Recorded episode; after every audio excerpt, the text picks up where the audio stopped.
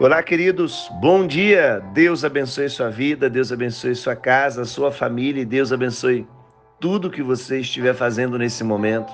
Que bom que nós chegamos em mais um dia de 40 dias de poder. Que bom que nós estamos aqui, que bom que você está aqui. Eu fico muito feliz de poder compartilhar com você todos os dias essa palavra que Deus coloca no meu coração. E é uma palavra que eu tenho certeza que é uma palavra de destino para a sua vida, é uma palavra que aponta para você é, e você pode ter certeza que cada palavra é gerada e gerada em Deus para manifestar na sua vida. Então vamos permanecer nesse ambiente de 40 dias de poder, porque os 40 dias de poder se tornarão 80, 100, se tornarão de fato na nossa vida uma vida de relacionamento.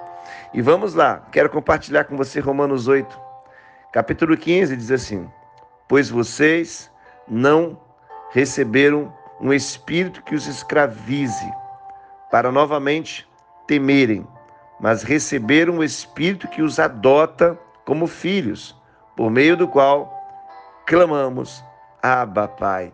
Olha como eu amo essa narrativa da Bíblia, como eu sou apaixonado. É uma das tantas narrativas que eu gosto que realmente faz olhar para dentro de mim, faz olhar realmente que eu sou filho. Olha que interessante. É, isso te dá um poder de identidade, querido. Quando você se legitima filho, isso te dá um poder de identidade. Quando os discípulos pediram que Jesus os ensinasse a orar, a primeira coisa que o mestre ensinou a eles foi que reconhecessem a paternidade de Deus. Olha que interessante. A primeira palavra ali que começa a oração do Pai Nosso, ou seja, Pai Nosso que está no céu, essa paternidade de Deus. Quando dizemos Pai Nosso, reconhecemos realmente que nós somos filhos e declaramos o nosso relacionamento com Deus. E o nosso relacionamento com Deus, quando nós declaramos que somos que somos filhos, se baseia no privilégio de pertencer à sua família. Olha que poderoso isso, querido. Então você não apenas tem um Deus, não apenas adora um Deus, você pertence à família desse Deus.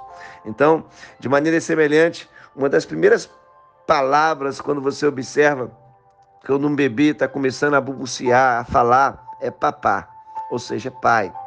Então, assim, nós precisamos reconhecer o nosso pai. Ele é o nosso pai. É um relacionamento de privilégios. Você é filho. Então, como filho, você tem direitos você tem herança.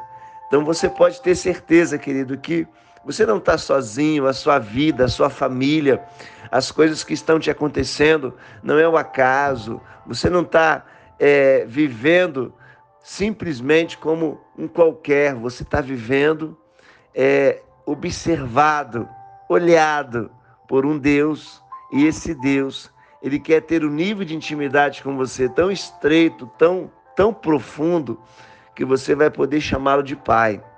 E quando você tiver o privilégio de chamar Deus de Pai, mas não da boca para fora, mas quando isso sair de dentro de você, você vai restaurar toda a falta de paternidade que você teve, talvez o seu pai natural, toda a falta de paternidade que talvez você teve na sua trajetória. Toda essa falta vai ser restaurada em Deus, porque Ele é o nosso Pai eterno. Então, que nós possamos acreditar, que nós possamos confiar. E como um bom pai, como a palavra de Deus diz, como um pai vai dar uma pedra para um filho que pede pão? Claro que não, querido. Deus quer manifestar a vontade dele na sua vida. Então busque a vontade de Deus, busque a presença de Deus para a sua vida como filho, para que você possa viver a vontade do Pai. E a vontade do Pai Romanos 12, 2 diz que ela é boa, agradável e perfeita. Nós, como filhos, como crianças, talvez não possamos entender de fato se essa vontade é boa, agradável e perfeita, porque nós achamos que a nossa vontade é que vai fazer sentido na nossa vida. Só que não. É a vontade de Deus que vai realmente mudar, transformar, restaurar a nossa trajetória. Então é isso. Que Deus abençoe você, que você possa acreditar de fato que você tem um Pai e que você possa confiar que esse pai cuida de você, que esse pai zela, que esse pai é um pai que dá destino, é um pai que restaura, é um pai que realmente está ao nosso lado em todos os momentos. é um meu pai, é o seu pai. Então, o nosso relacionamento com Deus, querido, não é um relacionamento religioso, mas um relacionamento de família. Eu estou me relacionando com meu pai. Eu tenho uma aliança com meu pai. O véu foi rasgado. Isso gera intimidade. E ambiente de intimidade gera revelação. E revelação, querido, vai apontar para você, vai definir realmente quem você é, para onde você vai e o que vai acontecer.